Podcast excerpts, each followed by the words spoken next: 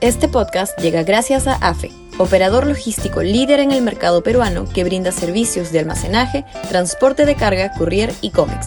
Los puedes ubicar en www.afe.pe. Y también gracias a Universidad Católica, número 1 en Perú y 12 en Latinoamérica, según el ranking mundial QS 2023.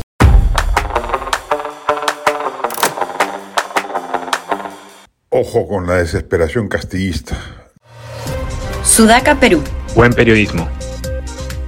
Las bravuconadas crecientes del presidente Castillo y sus principales voceros, arremetiendo contra el Congreso y la prensa y soliviantando a sectores sociales para que se sumen al despropósito a cambio de ofertas de beneficios pueriles, merecen una alerta máxima de la oposición democrática, tanto la del Congreso como la de fuera de ella. La OEA, cuando visite prontamente al Perú, lo podrá constatar directamente. Resulta evidente que lo que empezó como una estrategia populista para trepar algunos puntos en las encuestas, ha devenido en una reacción desesperada, producto del pánico que embarga Palacio de Gobierno por el riesgo de carcelería que corren el presidente y su entorno, dadas las revelaciones de corrupción que han desplegado la prensa independiente y el Ministerio Público.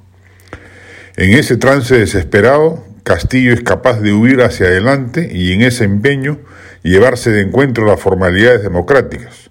Hemos advertido que se puede estar cocinando un autogolpe en Palacio desacatando una eventual decisión en, contrario del legislativo. Hay que prender todas las alarmas democráticas.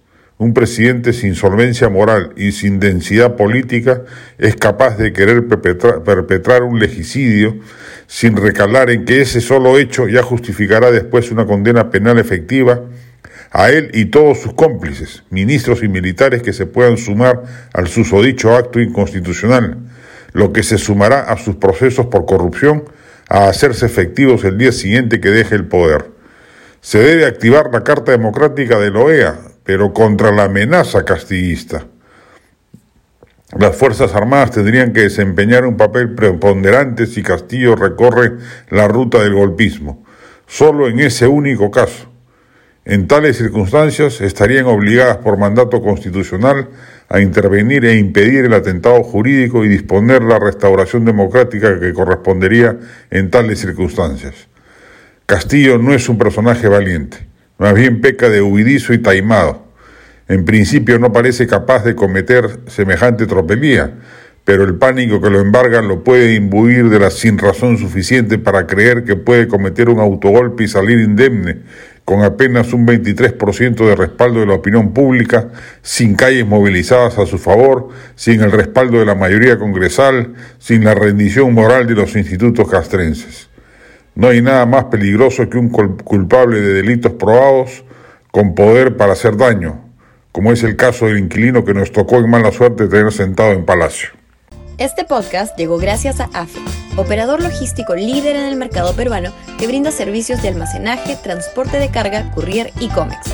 Los puedes ubicar en www.afe.pe.